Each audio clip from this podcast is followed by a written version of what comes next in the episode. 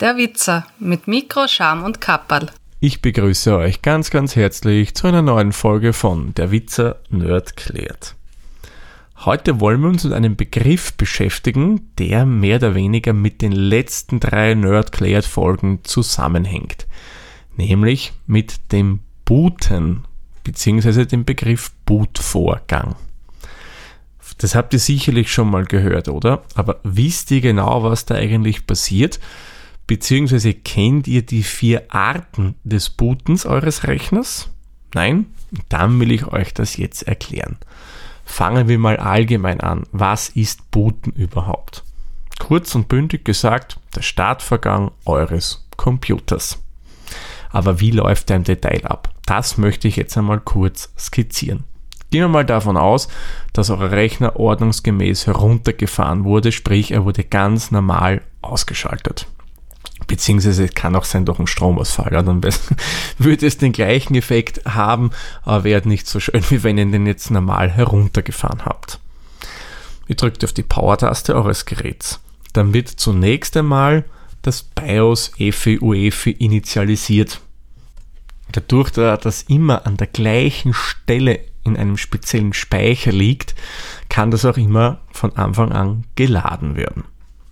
Das BIOS, das haben wir ja in der letzten Folge gehört, macht mal einen Hardware-Check und so weiter. Und wenn es die ganzen Überprüfungen und Erstinitialisierungen der Hardware erledigt hat, schaut es nach, was für bootbare Medien gibt es. Das wären zum Beispiel eure Festplatten. Oder ein USB-Stick kann das sein, wer es noch verbaut hat, ein Floppy-Laufwerk, ein Diskettenlaufwerk oder auch eine CD, eine DVD. Wenn er das gefunden hat, also das BIOS noch in dem Fall, da gibt es einen bestimmten Bereich, das ist ganz am Anfang eines so einen Speichermediums, das nennt sich MBR Master Boot Record und der wird einmal in den Speicher geladen. Da drin befindet sich ein Programm, das nennen wir jetzt mal den Bootloader. Der wird in den Speicher geladen und der erledigt dann mehr oder weniger den nächsten Step der weiß, okay, auf meiner Festplatte, auf meinem Medium gibt es ein Betriebssystem. Das finde ich da und dort. Und der lädt dann den sogenannten Kernel eines Betriebssystems. Das ist der Kern. Das ist mehr oder weniger die Basisfunktionalität eines Betriebssystems. Das haben sie alle gemeinsam. Einen Kernel hat jedes Betriebssystem.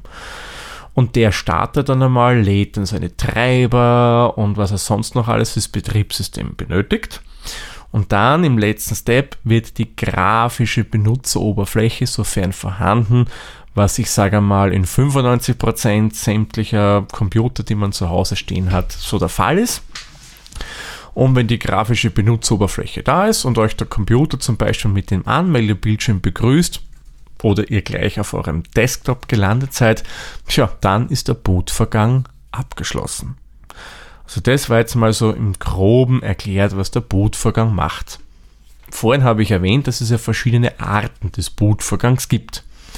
Das, was ich jetzt beschrieben habe, war das sogenannte Cold Boot oder Kaltstart. Das heißt, das Starten eines Rechners, eines Computers vom komplett ausgeschalteten Zustand.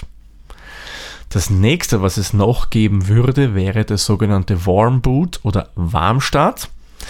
Das ist nichts anderes, als wenn ihr zum Beispiel jetzt auf eurem Rechner irgendein Problem mit einer Software hat. Also die spinnt komplett, es funktioniert nichts mehr und ihr geht zum Beispiel unter Windows, klickt ihr auf den Start-Button, sagt dort dann herunterfahren, Windows neu starten.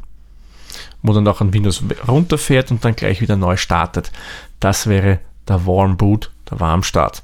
Wesentlicher Unterschied zum Kaltstart ist, da wird das BIOS nicht mehr initialisiert, es wird die Hardware nicht geprüft etc. Da wird wirklich rein nur das Betriebssystem neu gestartet. Der nächste, der dritte Modus wäre der sogenannte Suspend to Disk Mode oder auch im Deutschen besser bekanntes Ruhezustand. Um den Computer in diesen Zustand zu versetzen, muss ich ihm das entsprechend beim Herunterfahren sagen.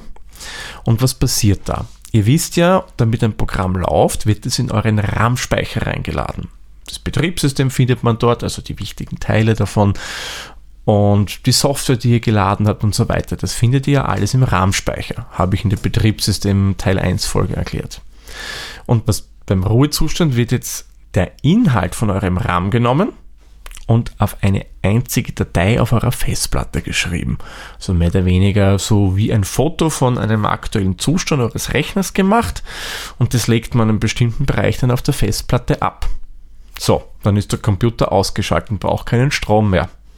Wenn ihr ihn jetzt einschaltet, wird einmal zunächst das BIOS geladen und so weiter und so fort. Und wenn dann dieser Bootloader da ist, erkennt der hoppala, da ist ja so eine Datei da, nimmt die und kopiert die mehr oder weniger in euren RAM-Speicher hinein und zack, das Betriebssystem ist sofort da mit den Programmen, so wie ich sie vorher geöffnet gehabt habe. Also wenn zum Beispiel ein Textverarbeitungsprogramm offen war, da sind schon ein paar Zeilen gestanden, ist es genau so wieder am Bildschirm, wie ihr es in den Ruhezustand versetzen gehabt habt.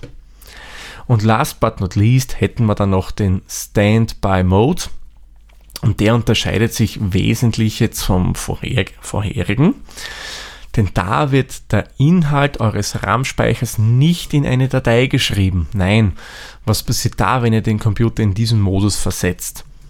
Es wird von der Festplatte der Strom weggenommen, vom Prozessor wird der Strom weggenommen, von der Grafikkarte und so weiter bis auf eine einzige Komponente, nämlich euren RAM-Speicher. Der wird weiterhin mit Strom versorgt. So, der Computer ist quasi ausgeschalten. Er braucht aber noch ein bisschen Strom, weil er muss ja den RAM damit versorgen. Und wenn ihr jetzt noch ein paar Stunden wieder herkommt und den Power-Knopf drückt, dann wird mehr oder weniger der Rest von eurem Computer wieder mit Strom versorgt, also Prozessor, Festplatte und so weiter und so fort. Und binnen von wenigen Sekunden habt ihr wieder ein betriebsbereites äh, Betriebssystem. Eine komische Konstellation, also ein verwendbares Betriebssystem, sagen wir es einmal so. Geht relativ schnell, weil ja einfach nur der Rest mit Strom versorgt werden muss. Man da spart sich die ganzen Sachen vom Initialisieren. Es ist einfach alles so, wie es vorhin war. Geht natürlich wesentlich schneller als der Ruhezustand, hat aber den Nachteil, dass es Strom verbraucht.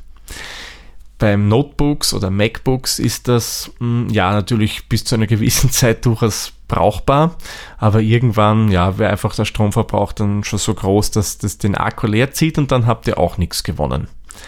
Normalerweise ist es dann bei modernen Betriebssystemen so, egal ob macOS oder Windows, wenn ihr das Notebook zuklappt, geht er zunächst in Standby-Mode. Und wenn man zum Beispiel jetzt fünf Tage nichts machen würde mit dem Gerät, irgendwann geht er dann eben in diesen Ruhezustandsmodus. Nur kurz zur Erklärung und dann braucht er keinen Strom mehr.